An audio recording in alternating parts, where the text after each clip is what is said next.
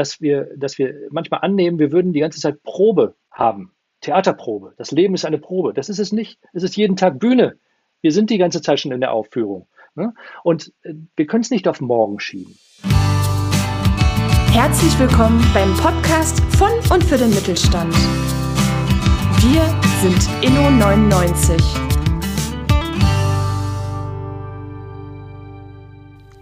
Hallo und herzlich willkommen zu einer neuen Folge von Zukunft Mittelstand.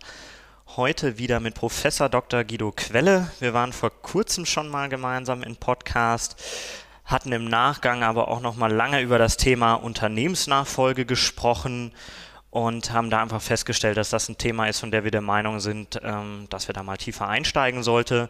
Deswegen sprechen wir heute einmal über die Herausforderungen, Lösungen, aber auch, warum sollte ich mir dann auch als Unternehmer oder Unternehmerin schon möglichst früh darüber Gedanken machen. Deswegen erstmal herzlich willkommen, Guido. Schön, dass du wieder mit dabei bist. Ja, Felix, herzlichen Dank für die Einladung. Für die, die dich noch nicht kennen, ähm, mach doch mal einen kurzen Abriss zu dir du bist ja sehr vielfältig aufgestellt. Du bist zum einen Gesellschafter bei der Mandat-Management-Beratung. Du bist aber auch neben dem Thema Autor, du bist Speaker und ansonsten auch Wachstumsexperte. Was müssen wir über dich wissen, Guido? Ja, das kommt immer darauf an, was tatsächlich die Frage ist. Aber vielleicht ein bisschen inhaltlich, du hast schon vieles genannt. Ich habe tatsächlich mehrere Hüte auf und es lässt sich alles unter dem Begriff des Wachstumsexperten Einige ähm, Medien haben mich mal Wachstumstreiber genannt, andere Wachstumsflüsterer. Äh, da lässt sich das ganz gut subsumieren. Als Unternehmer weiß ich, was die unternehmerischen Belange sind, denn eine Managementberatung ist ja auch ein Unternehmen. Als Geschäftsführer weiß ich, was es im Alltag heißt, ein Unternehmen zu führen. Und äh, davon spreche ich häufig als Speaker auf Bühnen, äh, insbesondere wenn es darum geht, interne Unternehmensbremsen zu lösen das ist ja ein Thema, was viel zu wenig Aufmerksamkeit bekommt und gesundes, profitables Wachstum zu schaffen. Und als Autor habe ich 18 Bücher veröffentlicht und herausgegeben. Und da sind noch einige weitere jetzt in Arbeit, ein paar hundert Fachartikel. Und äh, einige sagen, und das kommt nicht von mir, aber einige sagen, wenn man über das Thema Wachstum nachdenkt, dann sollte man unbedingt mit uns gesprochen haben. Das sage ich mal in aller Demut. Wir sagen immer nur das, was unsere Klienten sagen, da brauchen wir nicht zu werben. Ja, danke schon mal dafür die Einblicke. Und heute soll es ja über das Thema Unternehmensnachfolge gehen. Ähm, für mich ist das Thema noch relativ ungreifbar, einfach aus dem Grund, ich selber bin noch relativ jung, ähm, aber wir haben ja auch schon drüber gesprochen, du sagst, man sollte sich als Unternehmer schon sehr früh mit dem Gedanken auseinandersetzen, einfach auch im Hinblick auf die Möglichkeiten, die ich habe, um und zum einen fürs Unternehmen, zum anderen aber auch für mich als Person. Lass uns da doch mal einsteigen. Was für Möglichkeiten habe ich denn prinzipiell, wenn ich mir über Unternehmensnachfolge Gedanken mache? Ja, grundsätzlich, und da darf ich vielleicht aus eigener Erfahrung auch sprechen, denn ich habe das Thema Unternehmensnachfolge ja auch schon begonnen mit der Mandat-Managementberatung GmbH, die ich nicht selbst gegründet habe, aber die mir bis zum 31.12.2019 zu 100 Prozent gehörte und von der ich jeweils 10 Prozent an zwei tolle Kollegen abgegeben habe und zwar verkauft habe. Ähm, und ich habe mir grundsätzlich die Frage gestellt, und die muss sich jeder Unternehmer, jede Unternehmerin stellen, was sind eigentlich die Optionen? Und äh, für mich, der ich keine, äh, der ich keine Kinder mit meiner Frau habe, wir haben also keine Kinder, keine Erbnachfolgen sozusagen, hat sich äh, die Frage gestellt, was machst du? Du kannst äh, ganz nüchtern äh, so lange arbeiten, bis du wegstirbst und dann nach mir die Sintflut passiert irgendwas mit dem Unternehmen. Keine gute Option. Du kannst das Unternehmen irgendwann einfach abschließen, liquidieren. Das ist auch nicht so richtig charmant, finde ich. Da ist ja Wert geschaffen worden und wäre auch schade um all die tollen Mitarbeiterinnen und Mitarbeiter, die tollen Klienten. Das war also auch keine gute Option. Ich könnte das Unternehmen oder Teile davon verschenken das finde ich jetzt auch nicht so interessant. Ne, das war auch nicht die richtige äh, Option. Oder ich kann an interne oder externe verkaufen. Oder man kann auch fusionieren noch mit anderen wiederum. Aber irgendwann will man ja auch mal aussteigen und dann möchte man möglicherweise sicherstellen, dass das, was man aufgebaut hat, auch in irgendeiner Form weiterentwickelt wird. Und ich habe mich dazu entschieden, das Unternehmen äh, zunächst schon einmal in Teilen zu verkaufen. Ich habe an Linda und Fabian jeweils 10 Prozent veräußert. Die beiden äh, machen sich ganz hervorragend. Das war eine meiner besten Entscheidungen jetzt nach einem Jahr. Die beiden sind im Corona-Jahr direkt Unternehmer geworden. Das ist natürlich auch ein starkes Stück. Sie waren vorher schon knapp zehn Jahre bei Mandat. Ich konnte ihnen vertrauen, ich kann ihnen vertrauen und das war eine sehr gute Entscheidung. Nun mag man einwenden, das ist in meinem kleinen Unternehmen mit elf Mitarbeiterinnen und Mitarbeitern alles noch ganz leicht. Das wird ja viel komplexer mit größeren Unternehmen, mit denen wir ja regelmäßig zu tun haben, äh, mit möglicherweise einer komplexeren Gesellschafterstruktur, mit der Frage, wenn wir drei, vier Gesellschafter haben, was machen die denn in der Nachfolge? Das mag eines sein, aber die Optionen sind für jeden einzelnen Gesellschafter, für jede einzelne Gesellschafterin die gleichen. Und im Vererbungsfall, und äh, interessanterweise, es gibt ja keine Zufälle, ich schreibe gerade parallel einen Artikel zu dem Thema.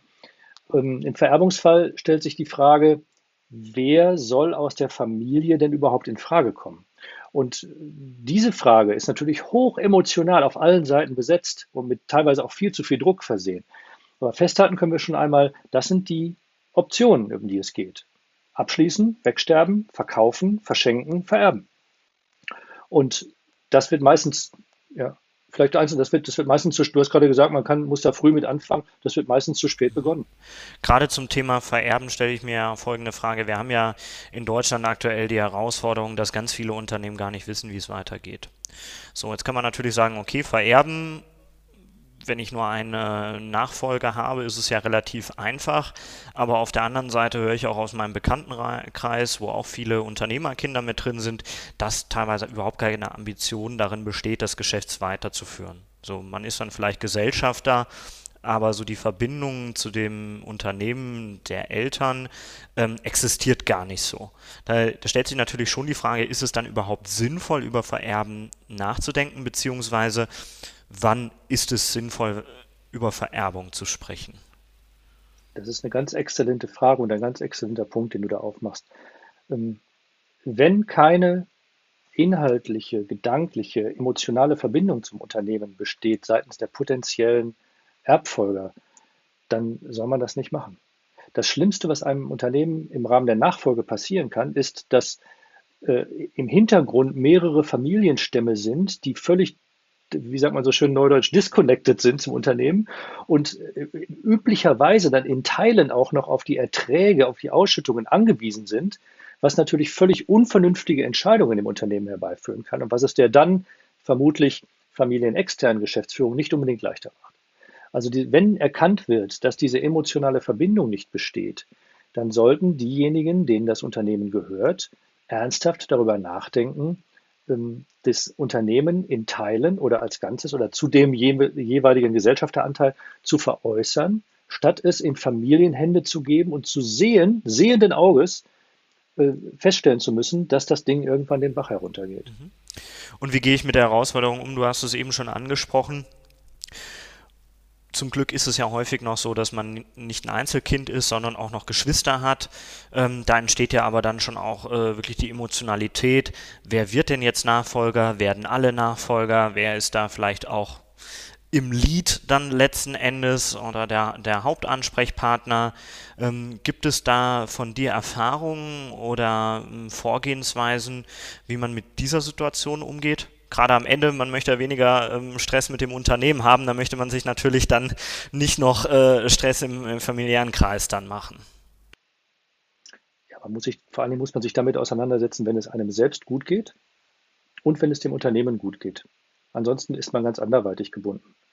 Und deswegen kann man gar nicht früh genug mit der Überlegung anfangen, was mache ich denn eigentlich? Und auch zu beobachten in der Familie, wie verhalten sich denn die Kinder, sind es ja meistens, die dann in Frage kommen als als Nachfolger. Vielleicht einen kleinen Seitenschritt, was man auf keinen Fall tun sollte.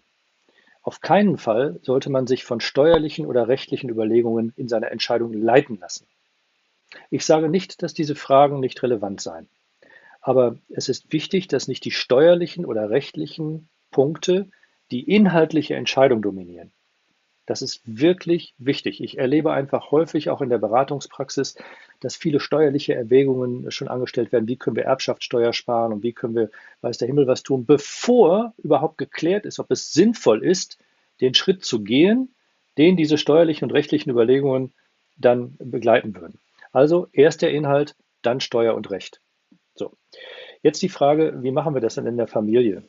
Äh, ich bin der festen Überzeugung und habe auch sehr gute Erfahrungen damit gemacht, dass ein strukturiertes Beobachten ähm, sehr hilfreich ist. Und zwar gar nicht in Bezug auf so äh, fassbare Elemente, aber auf die Frage, wie, wie verbunden sind die Kinder mit dem Unternehmen, wie zeigen sie Interesse, wie gehen sie auch in der Familie mit Konfliktsituationen um, wie gehen sie in der Kommunikation um, wie gehen sie auf andere zu. Das sind alles Fragen, die man im Alltag beobachten kann und die man auch beobachten sollte, bevor man überhaupt das Thema Nachfolge ähm, in Rede stellt. Und das Ansprechen im Familienkreis sollte sehr behutsam geschehen und das mag jetzt werblich klingen, aber äh, ich befürworte dort wirklich die Hinzuziehung eines Dritten, der auch ein bisschen glätten kann, auch emotional glätten kann.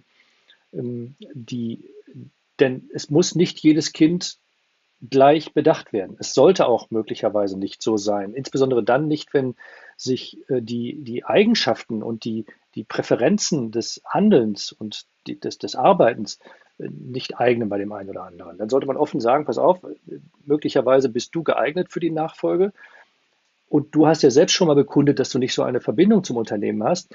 Das kriegen wir irgendwie ausgeglichen, aber wir müssen ja erst einmal schauen, wie bekommen wir das Unternehmen in eine wachstumsstarke Zukunft. Und dieser Dialog ist natürlich oft sehr konfliktbehaftet. Das muss man sehr behutsam tun. Und wenn man das behutsam tut und über Jahre hinweg kultiviert, dann kommt man in der Familie auch sehr gut klar damit. Jetzt haben wir ja eben auch schon mal kurz das Thema Verkauf angesprochen. Ähm, das ist ja dann für manche die erste Lösung, für manche auch die letzte Lösung, ist aber, glaube ich, mit einer der herausforderndsten Lösungen. Du hast dich ja auch dagegen entschieden, ähm, deine Anteile einfach zu veräußern und dich zurückzuziehen, äh, sondern bist da ja auch ein, ja, einen Mittelweg gegangen, würde ich es mal sagen. Ähm, was muss ich hier vor allem beachten, wenn ich daran denke, verkaufen zu wollen irgendwann? Kann ich noch mal einen Schritt zurückgehen zum Erben? Sehr gerne. Okay, dann würde ich nämlich noch eins gerne anmerken wollen. Und zwar etwas, was wir auch beobachten. Dadurch, dass, ähm, dass die, der Abstand zwischen äh, Kindesalter und Erwachsenenalter, also Elternalter, immer größer wird, führt auch dazu, dass die Nachfolgefrage sich eher stellt, in, in einem jüngeren Alter der Kinder stellt, als früher möglicherweise es der Fall war. Das heißt, wir können doch gar nicht beobachten, sind die Kinder eigentlich schon reif? Und das ist etwas, was ich auch noch ins äh, Spiel bringen möchte. Da darf man keinen Druck ausüben. Also das ist einer unserer Appelle auch, wenn jetzt die Tochter, wenn man jetzt, äh, weiß ich nicht, Mitte 50, Ende 50 ist und die Tochter ist dann vielleicht 12 oder 13 oder 15, da kann man nicht sagen, ich erlege jetzt der Tochter die, das, die Pflicht auf, dass sie mal irgendwann meine Nachfolge antritt oder ich bereite alles so vor, dass sie nachfolgen kann. Das finde ich sehr schwierig. Ja, das, da gibt es auch keine Patentlösung. Das sei vielleicht nochmal zum Vererben gedacht. Ja, und zum Verkaufen, das ist ähm, in der Tat eine schwierige Frage, weil man ja auch jemanden finden möchte, dem man zutraut, dass er nicht gleich alles zerschlägt, es sei denn, man ist emotional davon völlig distanziert, sondern dass er es in irgendeiner Form weiterführt. Und da gilt es ebenso wie bei den Erben auch nicht zu viel Druck aufzubauen, denn jeder wird es anders machen, egal ob jemand erbt oder ob jemand kauft die Person oder die Institution wird das Unternehmen anders weiterführen, als es zuvor der Fall war. Und das muss man unbedingt aushalten können. Beim Verkauf ist es ist die erste Frage erst einmal, verkaufe ich intern oder extern? Verkaufe ich an Mitarbeiter oder verkaufe ich an strategischen Investor, Finanzinvestor, äh, wen auch immer? In beiden Fällen sind die Vorstellungen dessen, was man für das Unternehmen erhält, meistens völlig zu hoch seitens der Verkäufer. Das wird auch offiziell immer wieder beklagt seitens der Industrie- und Handelskammern beispielsweise, dass die Kaufpreisvorstellungen der Unternehmerinnen und Unternehmer neben der Spur sind. Weil man natürlich denkt, Mensch, ich habe doch mein ganzes Leben hier investiert, ich möchte doch jetzt, wenn ich veräußere, auch eine hohe Rentabilität haben. Ähm, und das, dann ist man sehr erstaunt, wenn ein Käufer sagt, das ist das Unternehmen, wie sollen wir das wieder verdienen? Das ist das Unternehmen nicht wert. Ja, dann gehen EBDAs durch den, durch den Äther, die ähm, horrend sind. Und dann fragt man sich, wie soll ich das gegenverdienen? Dann stehen möglicherweise im Gesellschaftsvertrag Be Bewertungsmethoden wie das Stuttgarter Verfahren und äh, eine Ertragswertberechnung. Das ist alles nicht mehr zeitgemäß. Heute geht es fast immer nur noch nach dem EBDA oder nach, nach irgendwelchen ergebnisabhängigen Beurteilungen. Und dann wird geschaut, wie können wir das einbringen, wie können wir das weiterentwickeln, wie können wir das auch wieder verdienen. Und insbesondere bei dem Verkauf innen an Mitarbeiterinnen oder Mitarbeiter ist mit einem erheblichen Abschlag zu rechnen, denn woher sollen die ganzen Millionen denn kommen, die man gerne hier haben möchte? Eines vielleicht noch, was immer zu höheren, regelhaft zu höheren äh, Preisen führt, ist der Verkauf an einen strategischen Investor im Vergleich zu einem Finanzinvestor, weil der strategische Investor meistens ein gewisses Interesse daran hat, sein eigenes Geschäft durch den Zukauf dann noch finanzstärker und äh, wachstumsstärker zu gestalten, sodass er häufig auch bereit ist, einen höheren Preis zu bezahlen, als es ein Finanzinvestor ist, der auf ähm, mehr oder weniger schnelle Rendite aus ist. Mhm. Ähm, du sagst gerade, als Verkäufer hat man oft überzogene Vorstellungen. Ähm, klar spielt da natürlich auch eine gewisse Emotionalität mit. Äh, du hast es angesprochen, man hat was aufgebaut, auch viele Jahre da investiert, viel Herzblut reingesteckt. Ähm, gibt es denn eine Faustregel, nach der ich so ein bisschen mich auch orientieren kann, ohne dass man ja gleich zu Beginn, wenn man anfängt, sich mit dem Thema auseinanderzusetzen, in komplizierte Verfahren einsteigt. Also zumindest, dass man für sich mal eine Richtung hat, äh, um zu sagen, okay, ähm, mit was kann ich so rechnen? Das hängt sehr stark von der Branche ab. Es hängt sehr stark von der Größe des Unternehmens ab. Und man kann, das kann, da würde ich mich jetzt nicht festlegen wollen, weil die, die EBITDA-Multiples, wie es so schön in der Branche heißt, die ändern sich auch je nach konjunktureller Lage und tatsächlich auch je nach Branche und Größe. Aber das kann man nachlesen. Ne? Da sieht man so einigermaßen die Durchschnitt-EBITDAs. Und interessanterweise kommt das Thema Substanzwert immer weniger zum Tragen. Aber was ist tatsächlich die Substanz eines Unternehmens? Und daher kommt auch ein großer Irrtum. Es wird zu wenig darauf geachtet seitens der Verkäufer, dass der ähm, der Kaufpreis ja wieder refinanziert werden muss auf irgendeine Art und Weise, und das geht üblicherweise mit Gewinn des Unternehmens, und dass der Substanzwert des Unternehmens äh, ja, vernachlässigbar ist. Ich sage nicht irrelevant, aber vernachlässigbar ist, denn ähm, ein Beispiel, ich hatte mal das Angebot, eine Unternehmensberatung zu erwerben. Die hatte eine Immobilie in Nürnberg. Und ich habe gefragt, was soll ich mit der Immobilie? Ich will das nicht. Ich will eure tollen Leute, äh, eure tollen Klienten und dann machen wir tolle Projekte, aber ich brauche keine Immobilie. Wir sind keine Immobiliengesellschaft. Die wollten aber nur mit Immobilie verkaufen. Das hat nicht funktioniert und hatten auch eine Kaufpreisvorstellung, die ähm, jenseits von unserer war und von meiner war da, damals. Die, was, worüber man noch reden kann, sind Bestände, wenn sie wirklich gut bewertet sind. Die muss man natürlich auch mitkaufen in irgendeiner Form. Und da muss man sehr sorgsam darauf achten, sind es tatsächlich ähm, valide Daten, die diesen Beständen zugrunde liegen. Dann das Immobilienvermögen, das wird regelhaft überbewertet und ist im Übrigen auch häufig in ähm, Immobiliengesellschaften ausgelagert, die, sagen wir mal vorsichtig, nicht immer marktgerechte Mieten erhalten von der Betreibergesellschaft. Das heißt, sie sind häufig überzogen, diese Mieten gegenüber dem Markt, was wiederum schwierig ist, wenn hier ein, ein Verkauf zustande kommen soll, weil der potenzielle Käufer sagt, naja, also wenn ich die Immobilie weitermiete zu den Konditionen, dann mache ich mir die Rendite ja von vornherein kaputt. Das war euch vorher egal, weil es äh, sozusagen linke Tasche versus rechte Tasche war. Aber das ist mir jetzt nicht mehr egal, weil ich muss ja meinen Kaufpreis in irgendeiner Form refinanzieren. Also ich traue mich jetzt nicht zu, traue mir jetzt nicht zu, spannend zu benennen, aber grundsätzlich, man schaue einmal in die einschlägigen Portale, und äh, schaue dann auch wirklich auf das Ertragswertpotenzial und nicht zu sehr auf das Substanzwertpotenzial. Mhm. Dann hatten wir das Thema ähm, Schließen angesprochen. Das ist, glaube ich, der ja, Weg, mit dem man wirklich einen Abschluss dann auch findet. Ja, das kann ich gar nicht. Also darüber mag ich auch gar nicht sprechen, weil das finde ich völlig absurd, ein gesundes Unternehmen einfach zu beenden. Also ne, zu liquidieren. Warum? Warum sollte man das tun? Das äh, ist die schlechteste aller Optionen. Nein, die allerschlechteste ist, man stirbt einfach weg und hat nichts geregelt. Aber das ist ja ähm, wahrscheinlich dann unbeabsichtigt eher der Fall. Wenn man wissentlich beabsichtigt ein gut gehendes Unternehmen schließt, das ist wirklich schlecht. Also das ist noch schlechter als verschenken, finde ich. Ne, weil das, da, dann geht ja alles verloren. Das, äh, da, also mag ich, als Wachstumsexperte mag ich da gar nicht drüber nachdenken. Widerspricht eigentlich auch der Unternehmertour.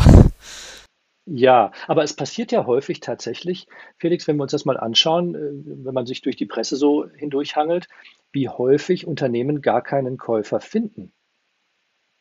Und dann muss man sich ja schon die Frage stellen, warum finden die denn keinen Käufer? Entweder sie haben keine Marktberechtigung, dann ist es okay, dann kann man das Ding auch schließen, dann ist es eben äh, ohne Sinn am Markt. Oder die Kaufpreisvorstellungen waren so exorbitant hoch. Und dann verhandelt man so lange und denkt so lange nach, dass man am Markt nicht mehr genug aktiv ist und plötzlich äh, erodiert der Wert und man hat immer noch keinen Käufer. Das ist ja fatal. Also das, ähm, das, das ist nicht gut. Das, da komme ich auch wirklich ähm, ins Grübeln, wie es sein kann, dass man ein Unternehmen schließt, statt irgendeine andere Form der Nachfolge zu finden. wenn es funktioniert, also wenn das Unternehmen mhm. funktioniert. Das heißt, Unternehmen, die zum Verkauf stehen und keinen Käufer finden, sagst du, das ist eigentlich immer auf das Thema, das Geschäftsmodell ist nicht mehr zeitgemäß zurückzuführen oder eben man hat zu lange gewartet mit zu hohen Verkaufszahlen. Hat natürlich dann sich auch mit dem Unternehmen nicht mehr aktiv auseinandergesetzt und auf einmal steht man dann an dem Punkt, dass vielleicht ein gut laufendes Unternehmen auch nicht mehr so gut läuft. Ja, genau. Und dann äh, ist es natürlich mit dem Verkaufspreis das, das ist eine Abwärtsspirale, nicht wahr? Das ähm, entwickelt sich immer weiter nach unten. Und ich habe jetzt in einem Fall in der Beratung äh, eines Familienunternehmers äh, den Fall, dass ein Konkurrenzunternehmen zum Verkauf steht. Das ist aber auch überhaupt nicht rentabel. Da hat man sich jahrelang nicht um die, um die Ergebnisse gekümmert. Und die Vorstellungen allein von dem, was wir schon gesehen haben in den ähm, in den Unterlagen, die zur Verfügung gestellt wurden, bevor es richtig ernst wurde, die Forderungen, die da im Raum stehen für Bestände und für, für Immobilien und Mieten und so, die sind schon wieder völlig draußen aus dem, aus dem Radar. Und äh, unser Klient hat gesagt, er wird sich mit dem Thema nicht weiter auseinandersetzen. Das soll dann bitte jemand anders kaufen. Ich bin gespannt, ob es nicht doch zerschlagen wird. Und unser Klient denkt, dann, dann, investiere ich meine Zeit doch lieber in mein eigenes gutgehendes, wachsendes, gesundes Unternehmen, als mich da mit einer Baustelle, einer Baustelle abzuarbeiten, die mich viel Geld kostet und mit sehr, sehr ungewissem Ausgang. Und dann haben wir natürlich das letzte Thema noch. Das ist ja auch den Weg, den du gegangen hast. Du hast es gerade angesprochen. Du hast Linda und Fabian an Bord mitgeholt. Das heißt, du hast auch über Jahre eigentlich die Nachfolge intern selber aufgebaut. Ähm, was gibt es da zu beachten? Was ist da für mich wichtig, wenn ich das irgendwann vorhabe, das Unternehmen intern weiterführen zu lassen? Zunächst, zunächst einmal musst du dir darüber im Klaren sein, dass du deine Gesellschafterversammlung, wenn du Alleingesellschafter bist, nicht mehr sonntags morgens nach dem Frühstück machen kannst. Das ist eine Metapher natürlich, aber das, das ist schon etwas anderes. Ich hatte ja verschiedene Phasen und die erste Phase war die, dass ich nur Geschäftsführer war in einem Unternehmen, das mir nicht gehörte. Dann, also bei Mandat, dann habe ich 50 Prozent der Anteile übernommen und dann habe ich nochmal 50 Prozent der Anteile übernommen. Da hatte ich zwischendurch eine äh, längere Phase mit einem Geschäftsführer, der nicht beteiligt war, der dann irgendwann ausgeschieden ist. Und dann war ich seit 2000 und zwölf alleine Geschäftsführer und Gesellschafter. Und ich kann dir sagen, das ist ganz gemütlich, das ist ganz bequem. Da kannst du machen, was du willst. Und äh, ich meine, du kennst das vielleicht und wahrscheinlich. Und die, die Frage erst einmal, sich damit zu beschäftigen, was mache ich denn nach mir? Sich also auch mit der Endlichkeit des eigenen Seins zu beschäftigen, das ist ja nicht kuschelig. Das ist ja keine Komfortsituation, wenn man sagt, naja, irgendwann ist man vielleicht nicht mehr so leistungsfähig wie heute. Irgendwann ist man vielleicht auch gar nicht mehr da auf dieser Welt das sind jetzt ja keine Überlegungen, mit denen man sich so richtig gern auseinandersetzt. Gerade wenn man so voller Power steht. Aber das ist auch der Grund, warum ich sage, man muss sich mit Nachfolge beschäftigen, wenn es einem selbst gut geht. Und äh, wenn man sich mit der Nachfolge intern beschäftigt, gilt es natürlich erstmal, das Prinzip Hoffnung beiseite zu legen. Das funktioniert nämlich nicht. Solange man nur hofft, dass ein potenzieller Kandidat oder eine potenzielle Kandidatin eine gute Performance als Unternehmer zeigen wird, dann ist das nicht genug. Da muss man wirklich schon vertrauen, dass das so sein wird. Und bei uns war es so, dass ich äh, zwei Jahre vor dem tatsächlichen Verkauf oder ja gut zwei Jahre vorher auf Linda und Fabian zugegangen bin und wir hypothetisch gespielt haben. Dass wir das Ganze hypothetisch einmal durchgangen, durchgegangen sind. Ich habe gesagt, so sinngemäß, ähm, könntet ihr euch eventuell, wenn ich mich dazu entschlösse, Teile des Unternehmens zu verkaufen. Könntet ihr euch irgendwann einmal vorstellen, ohne dass wir irgendeinen Druck aufbauen, äh, mal Anteile zu erwerben? Also wirklich so ganz vorsichtig äh, konjunktiv gesprochen. Und die beiden haben das seinerzeit bejaht und dann haben wir zwei Jahre ähm, weiter uns entwickelt gemeinsam. Die beiden waren ja schon äh, Seniorberater bei mir. und haben uns Stück für Stück weiter daran getastet. Wir haben viele Gespräche geführt. Ich habe mich zwischendurch vergewissert, ob die Absicht immer noch bestünde. Wir haben ähm, auch, auch wirklich intensive Gespräche, auch intensive Meetings geführt. Da war auch meine Frau mit dabei bei einem dieser Meetings. Linda und Fabian sind ja, für die, die es nicht wissen, sind ja verheiratet, also auch ein Paar. Und wir haben uns intensiv miteinander ausgetauscht, was Erwartungen wären aneinander, wenn wir miteinander Unternehmer wären in der Gesellschaft, die noch mir gehörte. Was wir für, für Sorgen hätten, für Bedenken hätten, wo wir ähm, Wert drauf legen würden, was uns wichtig wäre, was vernachlässigbar wäre. Und natürlich haben wir das alles gemacht, bevor auch nur ein Satz über den Kaufpreis entstanden ist. Das ist das, was wir immer sagen, erst über die Inhalte zu sprechen und dann über die ganzen kaufmännischen Fragen. An denen kann es auch noch scheitern. Aber wenn es an den Inhalten schon scheitert, dann braucht man über den Kaufpreis gar nicht zu reden. Und das war wirklich ein sehr intensiver Prozess. Ich glaube, der ist uns ganz gut gelungen. Jetzt nach etwas über einem Jahr kann ich sagen, es war eine der besten Entscheidungen, die ich unternehmerisch getroffen habe.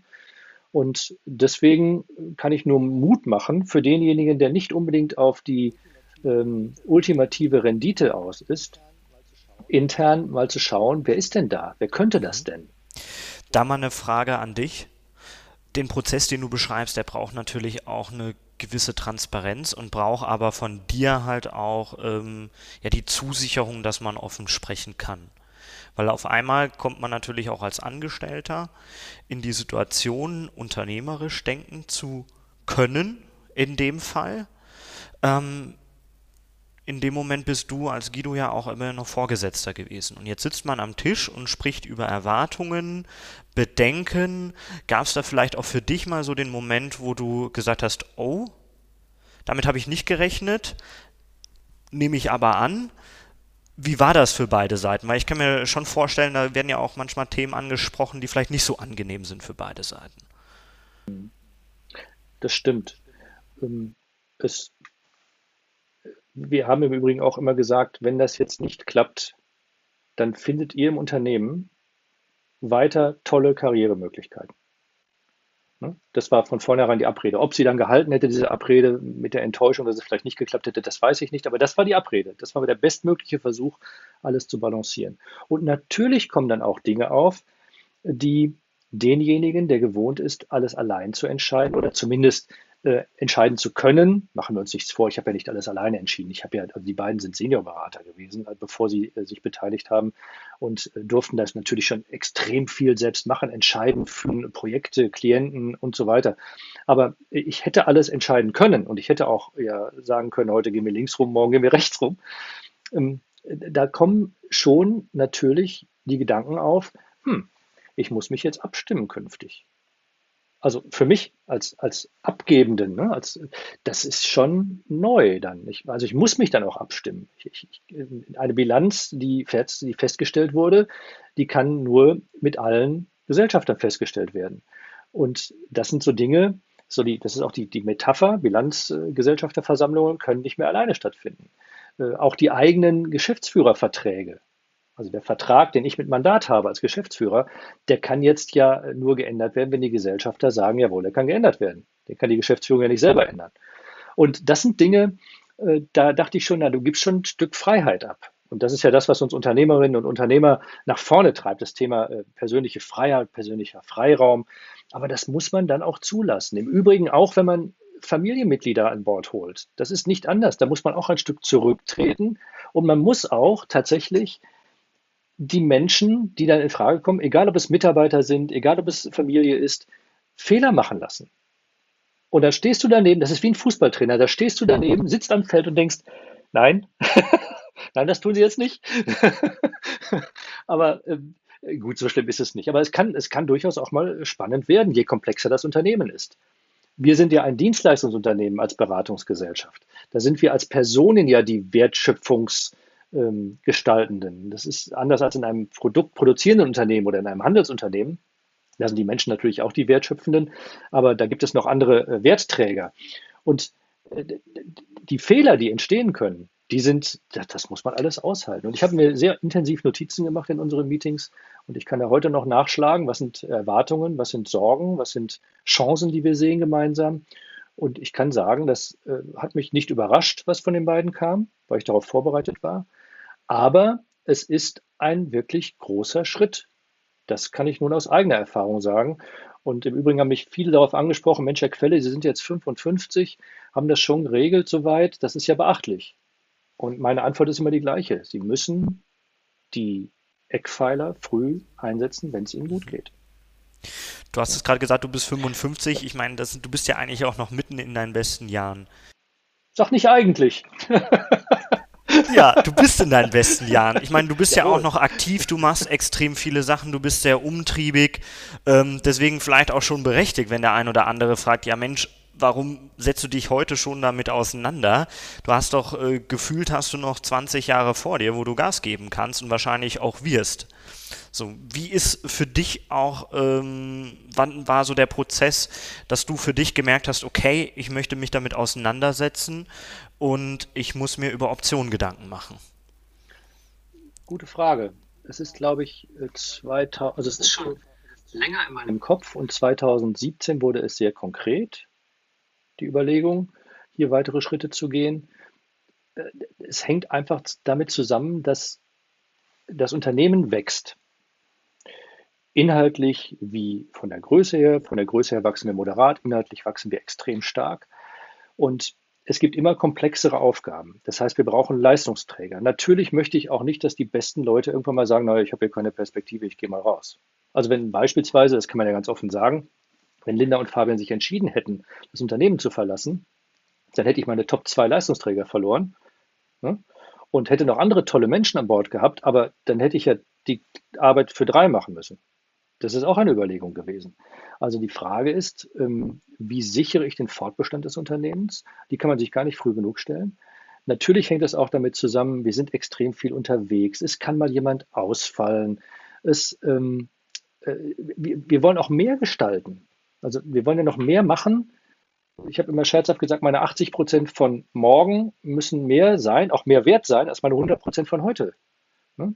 Das ist auch etwas, was wichtig ist. Und jetzt, so wie wir, ähm, wie wir zurzeit aufgestellt sind, können wir tatsächlich noch an vielen und viel mehr unterschiedlichen Stellen wirken und unsere Neigungen auch noch stärker nachgehen innerhalb von Mandat, als das zuvor der Fall war. Das ist eine ganz interessante Beobachtung die ich gemacht habe. Und ähm, ich glaube, das, das muss diese, diese ganze Nachfolgeüberlegung, völlig egal, ob man verkauft, vererbt, verschenkt, muss immer aus einer Position der Stärke herauskommen, aus einer Position der Zukunftsstärke. Und ich sage dir ganz, ganz ehrlich, ähm, ich wollte das auch noch sehen. Also ich will sehen, wie sich das Unternehmen entwickelt. Ne? Ich bin auch nicht der, der sagt, ich äh, verkaufe jetzt alles. Das hätte ich ja einfach machen können. Dann wäre ich an irgendeine große Beratungsgesellschaft gegangen, hätte mal vorgefühlt oder durch eine M&A-Agentur vorfühlen lassen. Das wollte ich aber alles gar nicht. Ich wollte gerne, dass das Mandat sich weiterentwickelt. Und deswegen muss auch jeder für sich die ähm, Entscheidungsgründe selber definieren. Das ist sehr wichtig, nicht nur aus der Vernunft heraus agieren. Ja, und ähm, wenn ich das sehe, wie sich das so entwickelt, dann bin ich sehr, sehr guten Mutes, dass wir hier wirklich kraftvoll weiter durchstarten können. Und das macht extrem viel Freude. Wir haben regelmäßige Meetings jetzt. Ich hatte vorher keine Geschäftsführungsmeetings. Jetzt haben wir Geschäftsführungsmeetings, denn die beiden sind ja nicht nur Gesellschafter geworden, sondern auch Geschäftsführer, was übrigens nicht zwingend notwendig wäre. Das sei auch nochmal ins Feld geführt. Ich habe auch Fälle in, äh, im Bekannten- und Freundeskreis, in denen jemand nicht Geschäftsführer geworden ist, obwohl er Anteile erworben hat. Und wir haben jetzt Geschäftsführungsmeetings, zurzeit virtuell, aber demnächst sicherlich auch wieder in Präsenz. Das ist neu. Dann, dann ringen wir auch um Themen mitunter. Und das Schöne ist zu sehen, dass wir wirklich in eine Richtung uns entwickeln. Und das ist ja eigentlich das, was man sich wünschen kann. Völlig egal, ob es mit Familienmitgliedern ist oder mit Mitarbeiterinnen, Mitarbeitern oder mit, äh, mit einem strategischen Investor, dass es in eine gemeinsame Richtung geht. Im Übrigen das Schlimmste, das sei auch, sei auch noch gesagt, das Schlimmste, was ich mir vorstellen kann, wäre, Angestellter in meinem eigenen Unternehmen zu sein. Das heißt, zu verkaufen, keine Anteile mehr zu haben und jemand anderes sagt mir, wann ich Urlaub machen darf. Das wäre für mich der absolute Horror. Und das, soll, das sollte man sich auch wirklich gut überlegen. Meistens sind es ja irgendwelche Earnouts, die noch vereinbart werden, mit, äh, wenn, wenn man das Unternehmen verkauft an Externe, dass derjenige noch gebeten wird, äh, zwei, drei Jahre Geschäftsführer zu sein auf angestellter Basis, also auf dann auch nicht beteiligter Basis, sondern nur am Ergebnis beteiligt. Das, das muss man sich gut überlegen. Da sind einige der Typ für, ich bin das nicht. Und ich weiß, dass einige wirklich auch daran ganz schön verzweifelt sind und gesagt haben, boah, hoffentlich sind die drei Jahre bald um. Und das wollen wir alles nicht erleben. Wir wollen das äh, aktiv weiterentwickeln, wir wollen uns in einen Gestaltungsraum entwickeln und wir wollen unseren Klienten unbedingt dieses Wachstumspotenzial zugutekommen lassen, was, was in ihnen schlummert. Und dafür wollen wir uns auch stark aufstellen. Lass uns mal ein bisschen in die Zukunft gucken. Ähm, wie ist der Plan mit Fabian und Linda, ähm, beziehungsweise auch mit dir? Ähm, du bist jetzt auch in den nächsten Jahren, glaube ich, noch selber sehr aktiv, aber habt ihr schon darüber gesprochen, wie es weitergeht? Du bist ja auch irgendwann von 50 Prozent auf 100 Prozent übergegangen. Ist das auch für dich ein Schritt, ähm, an dem du am Überlegen bist oder über den ihr sogar schon gesprochen habt? Ich muss lachen, weil ich habe gerade ein, äh, ähm, das ein oder andere Unternehmen im Auge, vor Augen. Äh, ich fange mal damit an, was ich nicht möchte, was ich nicht werde. Ich werde nicht als Vorsitzender des Beirats von Mandat mit 75 oder 80 da sitzen und den 30-Jährigen sagen, wo der Hase langläuft. Das finde ich nämlich falsch. Da sollte man sich auch zurückhalten. Da kann man noch so modern sein und ich habe die Absicht, dass ich mit 80 noch moderner bin als die meisten 40 oder 30-Jährigen. Das ist meine feste Absicht.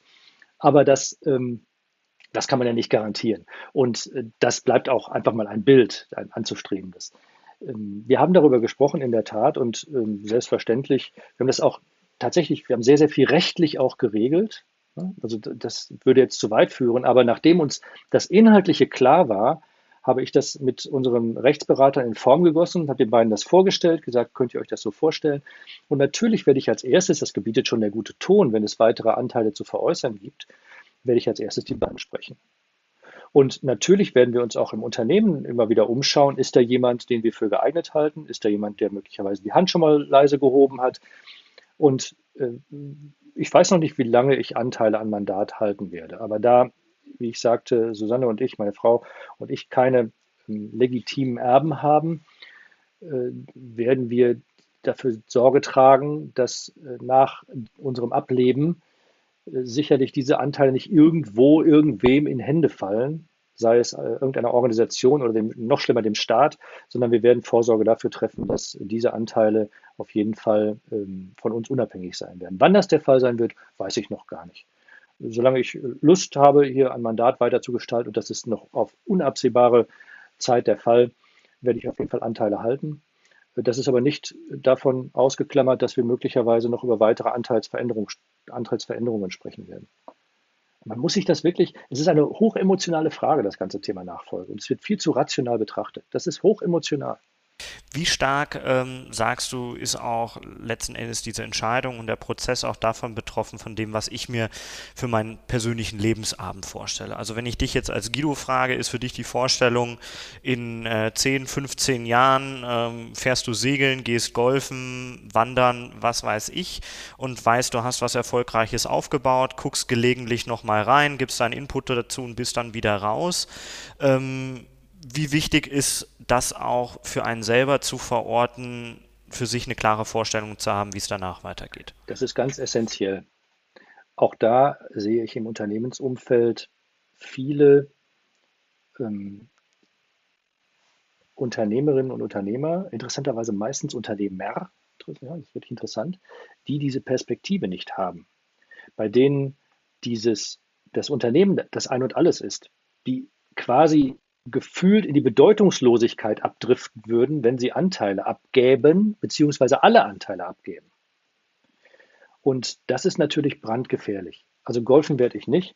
Das, äh, das scheidet aus. Und äh, egal, worüber wir jetzt sprechen, ich habe keine Langeweile. Nur weißt du, ich bin ja Unternehmer und ich kann ja jetzt schon machen, was ich will.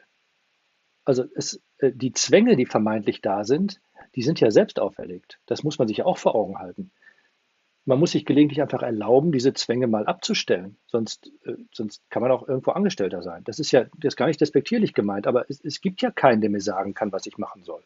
Das muss ich mir schon selber sagen. Also habe ich auch die Freiheiten, andere Dinge zu tun, außer an und mit Mandat zu arbeiten.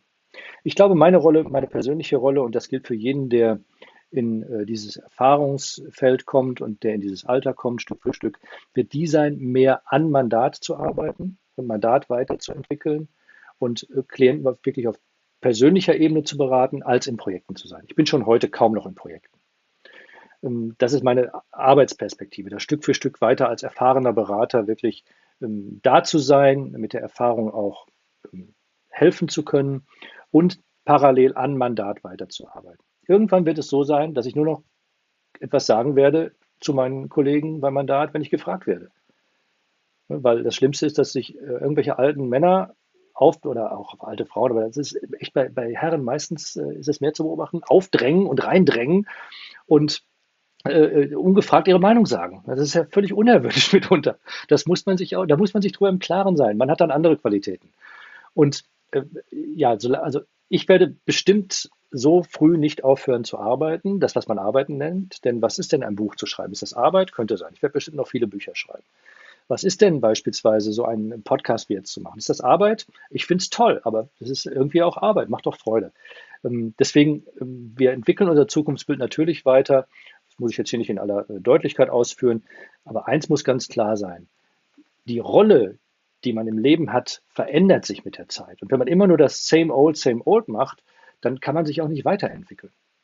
Ich habe mal vor vielen Jahren einen Beraterkollegen äh, in unserem Studio sitzen gehabt, der sagte, ja Guido, meinst du denn, das ist bestimmt schon 20 Jahre her, meinst du denn, dass ich mein Leben lang das mache, was ich jetzt mache?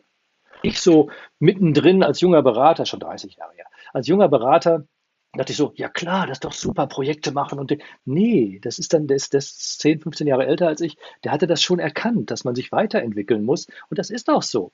Und dann muss man auch irgendwann mal aufhören, die Führung zu übernehmen des Unternehmens. Das muss man dann den anderen überlassen. Guido, das ist eigentlich schon ein ziemlich gutes Schlusswort. Deswegen, da wir jetzt so langsam zum Ende kommen, ähm, hast du was, wie wir unser heutiges Gespräch ein bisschen zusammenfassen? Also ich habe für mich super viel mitgenommen. Ähm, auch einzelne Punkte, wieder was du gesagt hast, dass äh, die Arbeit das Ein und Alles ist, äh, das kann ich momentan für mich sagen. Ich bin aber, glaube ich, da einfach auch in einer Lebensphase, wo Arbeit sehr viel bedeutet, gerade auch wenn man im Unternehmensaufbau ist. Ähm, aber auch generell, wie man mit dem Thema umgeht. Wenn oder wie fange ich am besten an, mich mit dem Thema auseinanderzusetzen? Das ist, glaube ich, nochmal ein ganz guter Punkt zum Ende.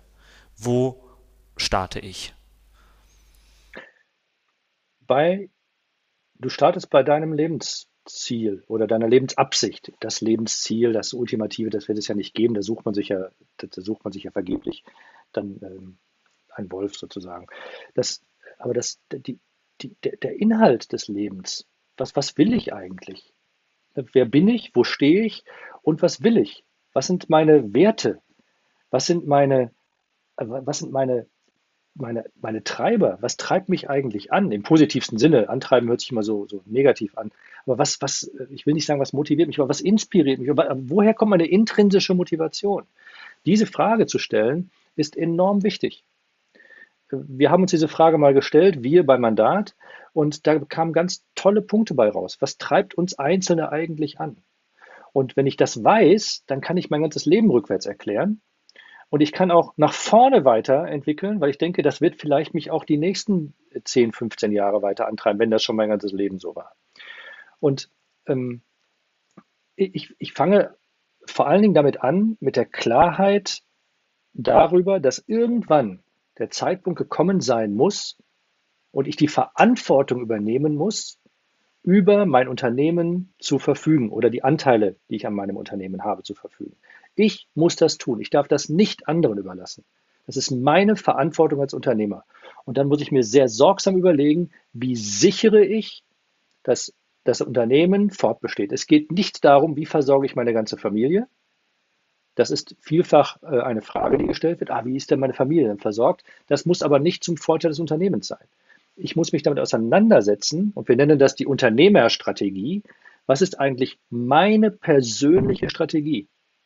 Die kommt deutlich vor der Unternehmensstrategie. Das mag jetzt theoretisch klingen, aber ich muss mir überlegen, was, wie stelle ich sicher unter Berücksichtigung dessen, was ich vom Leben möchte und im Leben möchte, wie stelle ich sicher, dass das Unternehmen einen guten Weiterentwicklungsweg beschreitet? Und dabei muss uns im Klaren sein, muss uns klar sein, müssen wir uns darüber im Klaren sein, dass wir manchmal ja annehmen, und diese Metapher ist nicht von mir, ich weiß nicht von wem sie ist, aber sie gefällt mir sehr gut, ähm, dass wir, dass wir manchmal annehmen, wir würden die ganze Zeit Probe haben. Theaterprobe. Das Leben ist eine Probe. Das ist es nicht. Es ist jeden Tag Bühne. Wir sind die ganze Zeit schon in der Aufführung. Ne? Und äh, wir können es nicht auf morgen schieben. Und wenn ich das klar habe, wenn ich weiß, ich muss diese Entscheidung treffen und es mir die Optionen klar mache, die wir in diesem äh, Gespräch jetzt ja auch herausgearbeitet haben, dann bin ich in der Pflicht als Unternehmer, der diesem Unternehmen verpflichtet ist, bin ich in der Pflicht, dafür Sorge zu tragen, dass eine dieser Entscheidungen getroffen wird und das auch konsequent voranzutragen. Und da kann ich mich auch nicht rausreden ähm, mit der Frage, na, das operative Geschäft hat mich so gefangen gehalten, ja, dann mache ich meinen Job falsch, wenn das operative Geschäft dafür keinen Raum lässt. Also die erste Frage ist, wie und wann übernehme ich Verantwortung dafür, dass dieses Unternehmen gut fortbesteht? Und das mache ich dann, wenn ich stark bin, wenn ich gesund bin und wenn das Unternehmen auch gesund ist. Guido, vielen Dank für deine Zeit. Ich freue mich da auch auf weitere Gespräche in der Zukunft ähm, und aktuell erstmal alles Gute und bleib natürlich gesund. Du bitte auch, Felix. Vielen Dank für das Gespräch. Das war Zukunft Mittelstand. Vielen Dank fürs Zuhören. Wenn ihr auch weiterhin keine spannenden Themen verpassen wollt, dann abonniert unseren Podcast und folgt uns im Social Media. Vergesst nicht, den Podcast euren Freunden und Verwandten zu empfehlen. Bis zum nächsten Mal. Euer Inno-Team.